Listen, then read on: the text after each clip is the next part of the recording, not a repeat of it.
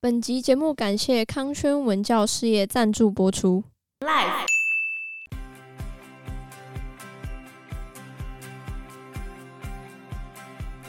所以在全民大炼钢之后带来的是三年的大饥荒。三年，对，那死了多少人啊？有统计的资料是八年抗战的时候，全中国大概死了一千八百万人。嗯但是在这个全民大炼钢时期，就大跃进时期，嗯，他们三年死了两千万人。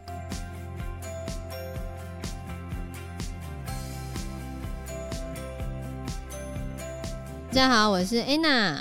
我是 Fana，我是 Joe， Anna，今天我们要来讲一部你生前拍的电影哦。我生前，可是我现在还活着哎，没错，我们就是要讲《活着》，那是你出生前拍的电 影。听说这部电影在中国没办法上映、哎，对为什啊么，因为我觉得它里面实在是骂太多，应该不是骂，就是把讽刺，我觉得有点，就把共产党统治时期的中国的一些平民百姓会遇到的那些问题拍的还蛮好的，我觉得。嗯，中国最近因为他们言论管制的关系，所以其实很多过往发生过的，比如说六四天安门事件啊，比如说大跃进啊、土法炼钢这些事情，都在他们教科书里面完全消失，是吗？现在是完全消失的吗？对啊，曾经有人就是美国的教授在上课的过程中去播放六四天安门当时候的状况。结果，中国的学生愤怒的站起来指责说：“你们就是见不得中国好，哈，六四天安门是很好，对啊，哪里好？就是你你拿们坦克你车们去压死是不是他抗的议的人，对这样对对很对好。他的意思就是，你们竟然拿出这些污蔑中国的资料，你们为什么要假造这些资料来骂中国？他们认为那是假造的吗？然后后来，其他同学跟教授就把相关的资料文献全部都摊给他看全，部都摊在他面前嘛，然后。他就崩溃了吗？，对，他就说不 出话，然后口泪流面满面。哦难怪你看，所以这一部电影到目前为止，他们还没有办法上映。不过好像在爱奇艺，就那些串流国外啊的应该是可以啦，国外可以看，但是他们本国中国本土里面是不能看，除非他们翻就是墙对之类的，翻墙，对就可以看了。所以大陆人都不知道有这部片存在吗？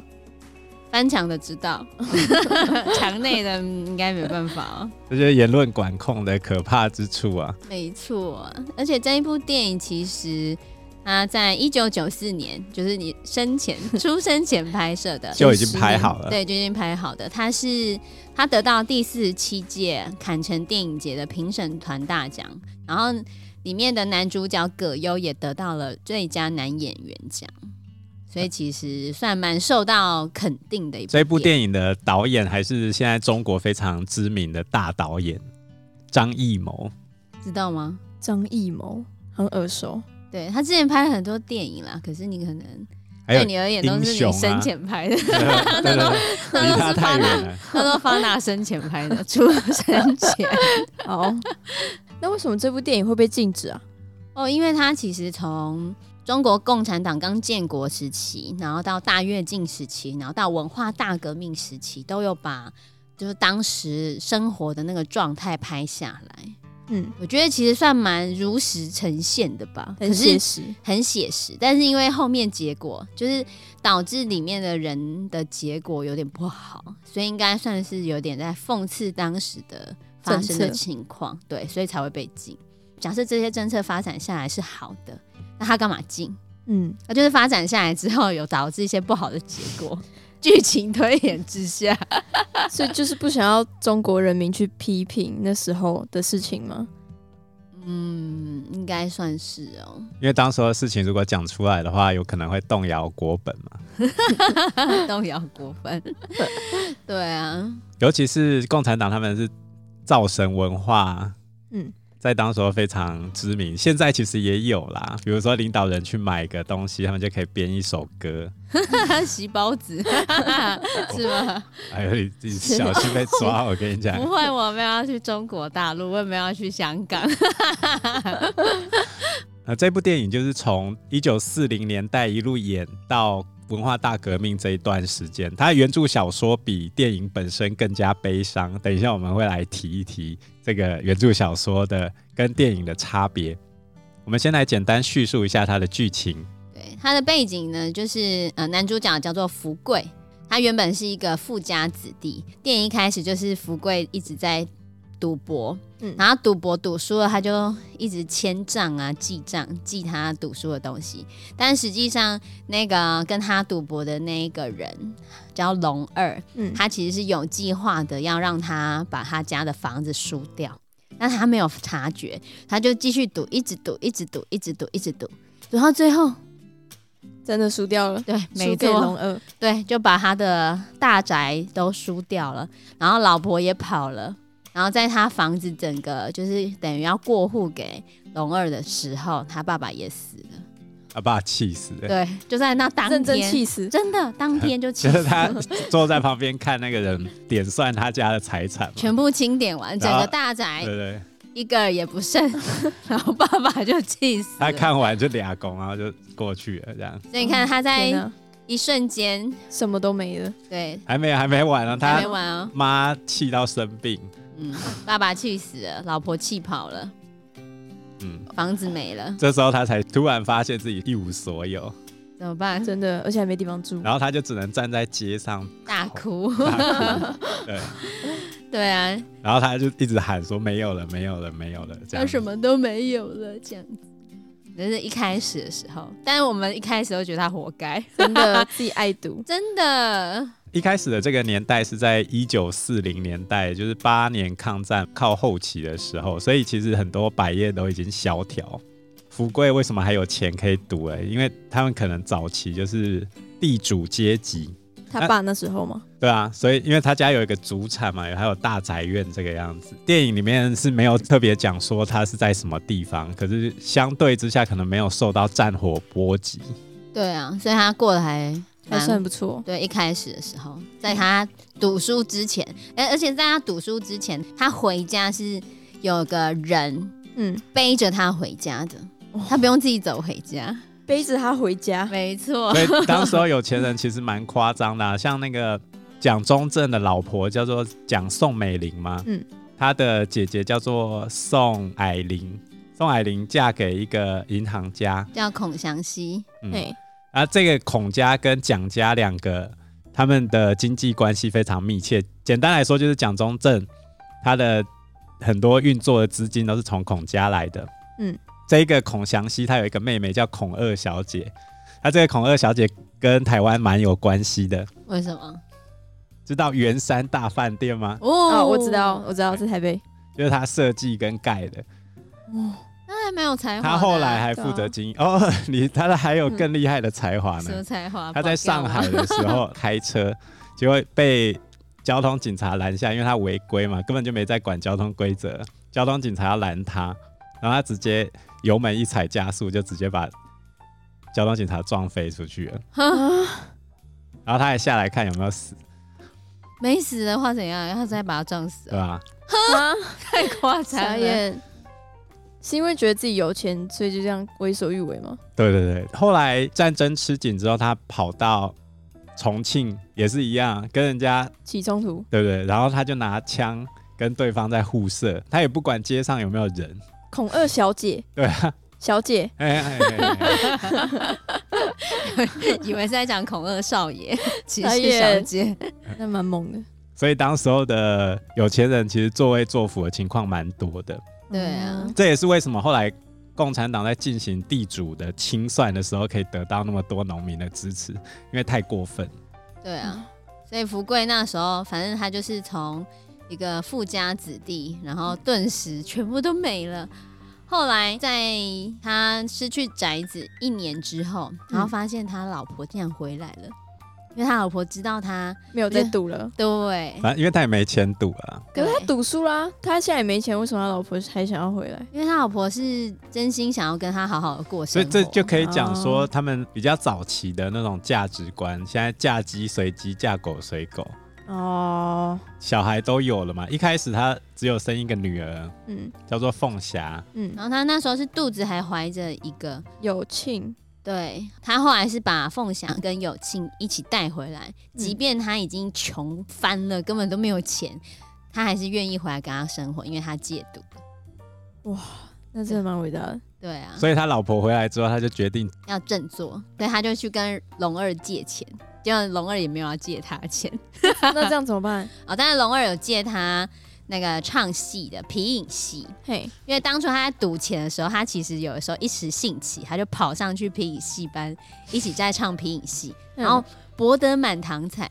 可是他当时一直觉得唱皮影戏是个怎么讲，就是建业，对，就不是很好的一个工作。但是嗯没办法，他为了一家子嘛，他就真的有去唱皮影戏，嗯还唱的不错啊，有真的赚吗钱，就是至少可以赖以为可以生。养家糊口。对，可以养家糊口。这是他一生之中最平静的一段时间。对啊，就后来国共内战就发生，就是他这时间进展到国共内战时间，他们就被国民党抓去当军夫，真假然的？哦后顺便闹军，就是偶尔还要唱戏慰劳一下士因为兵国民们这样子。哎、国哦共内战到后期的时候，国民党军队死的死，跑的跑嘛。嗯，比较厉害的军队，其实在前期就打光了。到后期的时候，国民党军队基本上已经军心涣散。国民党就是很多个军阀的组合体，嗯，只是里面的老大是蒋中正，所以一旦发生这个状况之后，全部大家都互相跑各自的。即使共产党的军队比国民党差，可是国民党根本就没有想要打仗的意思。然后后期就军心涣散了。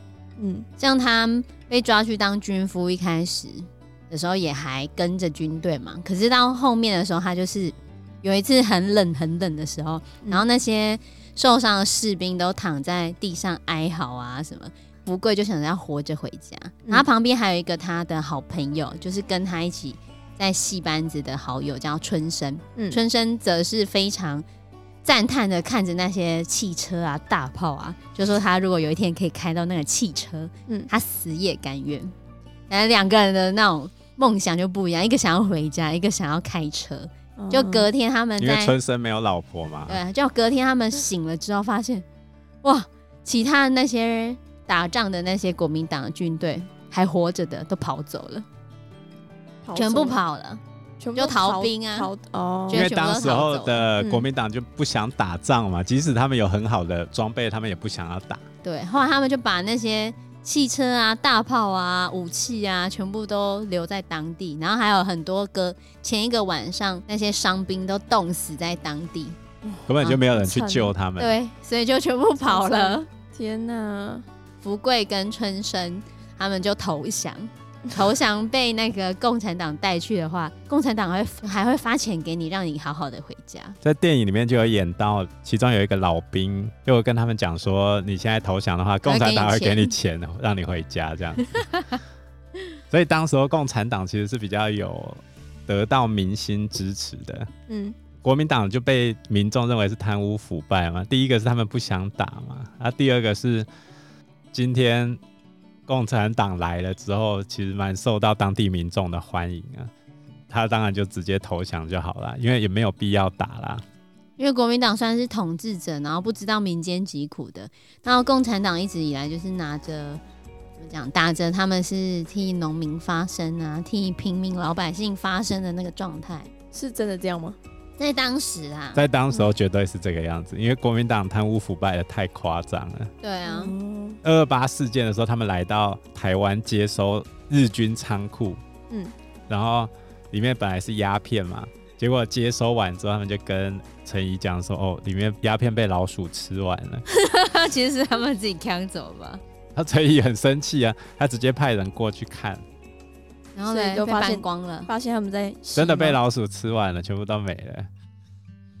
那些人就是老鼠， 老鼠还会吃鸦片啊，所以对人民来说，这时候应该说对国国民民党非常非常失 望。对国民党非常的厌恶。哦嗯严格来说，国民党做的事情在当时候丢掉政权，真的是刚好而已。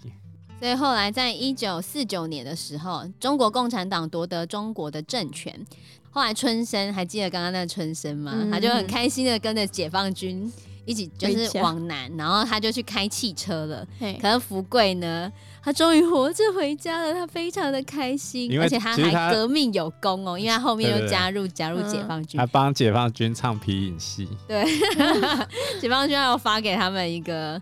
怎么讲，就是证明之类的。就说你很很棒，是就他有一个奖革状命这种证助书，战有功啊。对，有一个革命证书，而且他回家之后，他才发现他妈妈也死了，因为妈妈等不到他回家，嗯，对，那他老婆呢？老婆还在，而且新的那个共产党政府还让他们全家，还帮他们家找了一个工作，就嗯他们可以去送水。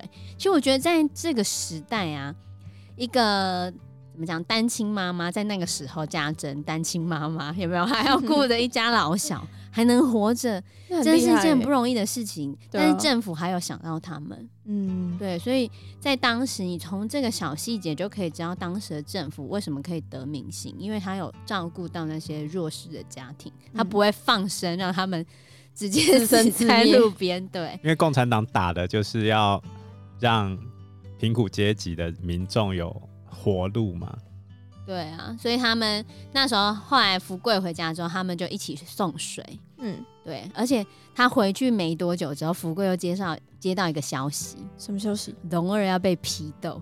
为什么？因为他那家宅子，就他输给老二的那户宅院，嘿，因为呃，就共产党统治中国之后嘛，他们就要开始把很多土地啊、宅子都收回给国有，但龙二不肯交出那一个大宅院，还放一把火把它那个烧掉对，有没有？我得不到的，你们别想要拥有，就把它烧掉。然后他就被以反革命破坏的罪被判了死刑，啊，死刑哦。天哪！后来就打 biang biang biang biang biang 五枪，就跟中国有一个扑克牌游戏叫斗地主嘛，所以就是共产党那时候先清算地主，嗯，把他们的钱财全部拿出来分给大家，平分，对吧？这就是共产主义他们要求嗯的。对，所以福贵那时候就觉得哇，还好他有把他的宅子输 掉，真的，不然被枪毙的就是他了。电影里对面啊他有去看那个龙二，被烧死了。哦就是枪毙哦，被他枪被毙，判他被定地主要被枪毙的那个审判嘛，嗯，然后后来他不敢看他被枪毙啊，但是龙二被拉走的时候，他们还有对到眼。龙二本还想要跟他说些什么，可是还没来得及说出口，或者没有是他他，说完了，可是他根本没听清楚啊，然后因为龙二太就被吵了对，然后龙二就被拖走了。天哪当下超惊恐的，你知道吗？他就想着，哦，真的还好，真的是幸好哎，万幸。万幸。他回家然后就跟家珍讲说，龙二被开五枪啊，嗯对如果我没输掉的话，那五枪就是往我身上开啊。对， 然后他们就去把那革命证书翻出来，就革命证书被洗掉了，但是还好还可以打开来，然后还把它裱在墙上。天哪，他们是平民的身份，嗯贫穷的贫哦。他觉得这个时代地主会被枪毙，平民比较好。哦所以那 时候有钱当人时的中国很多都把，天哪，哎、很多有钱人在国民党要输的前夕，都把自己的房产啊、土地啊，全部换成黄金，一楼一楼的搬上船，要过来台湾这边这样。啊，如果跑不掉的话，基本上就是你留在中国，你要么就乖乖交出去，要么就自己去自杀。很惨。对啊，所以其实就是中华人民共和国建国之后，他们就是推动这个土地改革，其实就是把所有地主的土地没收，然后分给那些贫苦的农民。对地主阶级而言，当然是不公平啊，就觉得很惨痛，对啊吧？但对平民百姓来说太棒了。而且谁哪一些人比较多？地主比较多还是平民比较多？平民啊，对呀、可是你这土地争议的问题本来就是必须要被解决。其实台湾在早期也有类似的方式，就是我们的土地改革、三七五减租啊、工地放领这些，都是、哦耕者有其田。都是嗯为了要让真正要耕作的人有田可以耕作嘛。当时候中国的贫富差距更严重，等于少数人掌握了大多数的土地啊，真正在耕田的人都是佃农的状况，那啊你不他们分出都是去要是没有跟办地主法。租土地，然后租了土地，然后你收成的那些东西，很大一部分都是要缴地租的，然后剩下来自己根本就是吃，所剩搞不好都无不几够了。对啊，当时他们的政策手段算是非常惨烈的，我觉得啦， 对地主而言很对惨我也烈。觉可得是地主绝对只占全国人口的大概一趴左右，对，啊，你等于牺牲一趴的人。来造福九十九趴的人，对啊，那你觉得呢？这很两难哎、 对啊，所以当时的政策就是这个样可。是这跟他当时候在搞革命时候的口号算是有实践他的诺言啊，共产党的理想这样子，他的口号那时候是什么？就是他们要实践共产主义的理想嘛，嗯然后让所有人都有饭吃，大家都可以活下去啊。所以那时候他们就真的是有这样子。那其实不止在土地改革上面，他们之后也是有针对那些工商业者啊，然后逐步的把民间企业全部收归国有。嗯，然后在同时，他们还是有透过监督啊、批斗的方式来控制当时的知识分子的言论跟思想。所以他们建国的时候，就是在农工商还有读书，就等于士农工商全部都有一个政策来去整个好好的执行下去，就对了。这是刚建国时期，刚建国。对中华人民共和国建国时期。好的，对，后来到了一九五零年代，进展到下一个年代了。发生什么事？这个时代最主要的背景就是毛泽东正在掌握权力嘛，掌握权力之后，他想要赶紧的追上外国。嗯，超英赶美，记得吗？ 我记得 当时候评断一个国家国力最简单的方式就是钢产量，对，所以他那时候开始号召全民大炼钢。我觉得这超白痴的。也不是说超白痴的啊，就是他们当时候因为生产逐步恢复嘛，钢产量慢慢的提升，然后当时候英国的钢产量比中国大概高了好几倍，嗯，可是毛泽东定了一个没有办法达到的标准，就比如说他现在希望钢产量可以达到一千万吨，嗯，全国这样对，子吗。可是他当时候全国的产量可能只有五六百万吨，哦，逐年增加中，可是他现在就要求要达到那个数字。举例来说是这样子啊，那差距的这一个钢产量怎么解决？就全民大炼钢啊！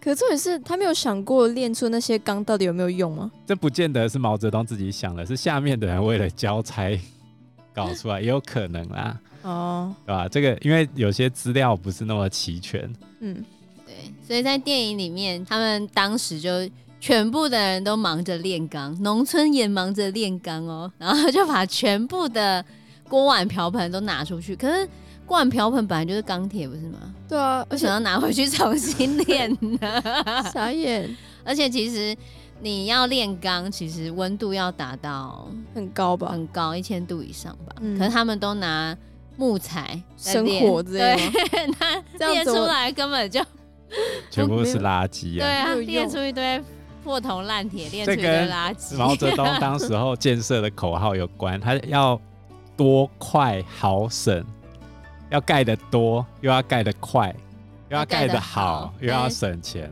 那怎么可能？对啊，多跟快是颠倒的概念，真的对啊，你要多就没办法快啊，你要好就不能省啊。可是他这些 东西完全是相反的、啊，最后怎么办？大家都虚报啊，不然就乱讲，乱讲。全部都胡扯。你是要怎么煮东西啊？嗯，他们说不用不用担心，他们有人民公社。哦，所以他们就当时电影里面有拍到，他们有人民公社，就是嗯全部的人只要去人民公社吃饭就好了。很爽、啊，对啊，对所以吃到饱，他疯对啊狂加菜。对，想吃什么就吃什么，全部人都可以去吃，也不用付钱，多也开不用心也不用付钱。对啊。那是谁生产这些食物？谁煮？他们会有后勤的农民、他啊，们会排人去煮啊。对啊，只轮是流去原本要去耕田的这些农民，现在因为要炼钢的关系都没有去 了。所以隔年的农产量就下跌，所以在全民大炼钢之后带来的是三年的大饥荒。三年，对那死了多少人啊？哦，据说这三年时间死了两千万人。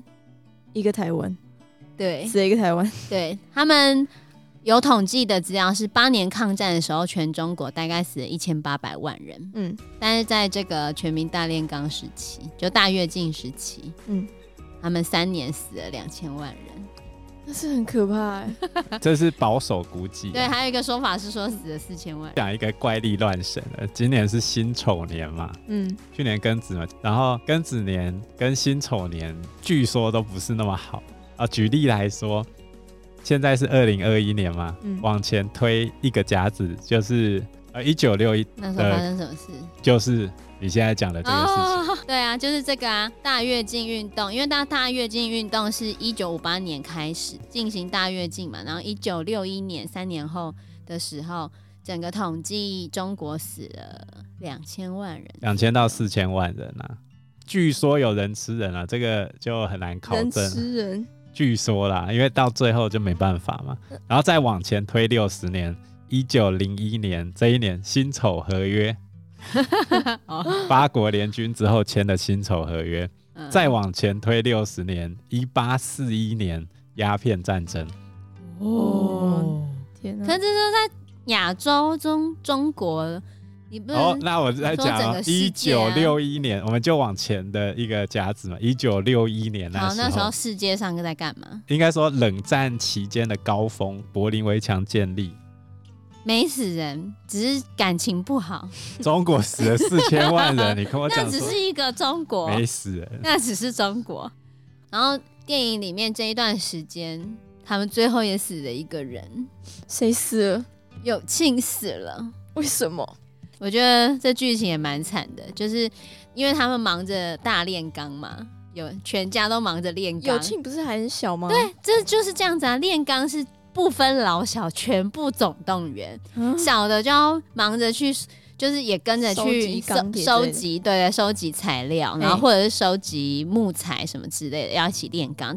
然后还有他们家送水嘛，嗯，所以他们全家老小都累得要死。可是呢，这时候他们又听到区长要来巡视他们那个区炼钢铁的过程。本来那一天有静很累，累翻了，不想去上学。可是福贵就觉得怎么可以这样子呢？不可以落后啊！ 然后他就背着有庆去上学。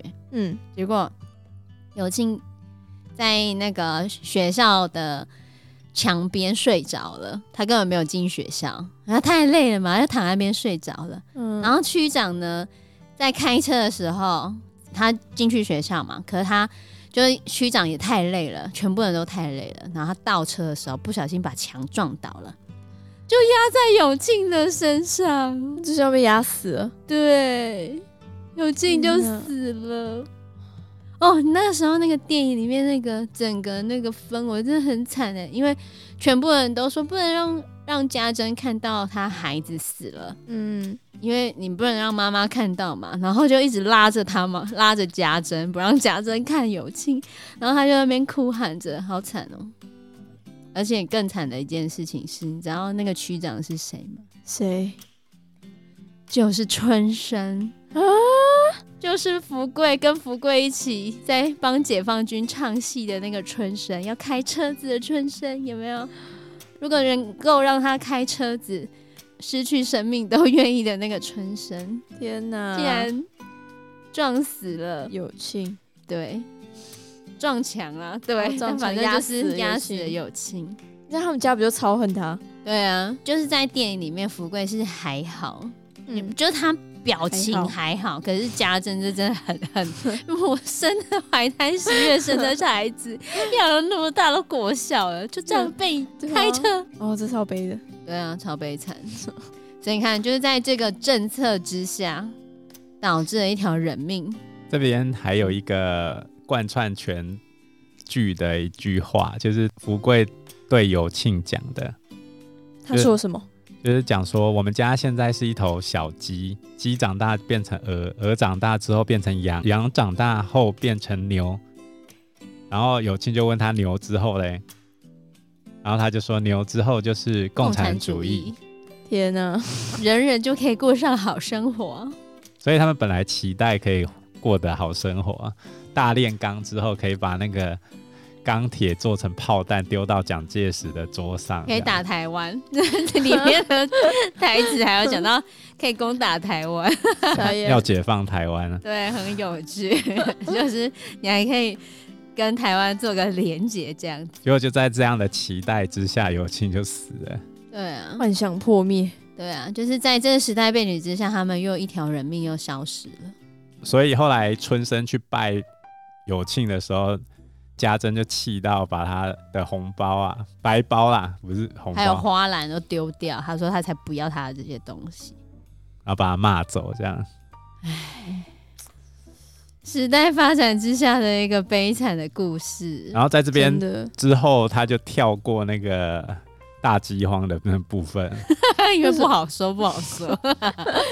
跳过，因为大饥荒的关系，毛泽东其实蛮惨的，他后来被暂时被失去权力嘛，被迫下台。对，那所以他为了再把权力夺回来之后，他就发动中国史上最有名的一件事情，什么事呢？就是文化大革命。因为节目时间的关系呢，我们就先聊到这边，如果喜欢我们的话，请订阅、按赞、加分享，还有希望大家可以评分五颗星哦。你们的订阅就是我们前进的最大动力。那我们下集节目见喽，拜拜，拜拜拜。拜。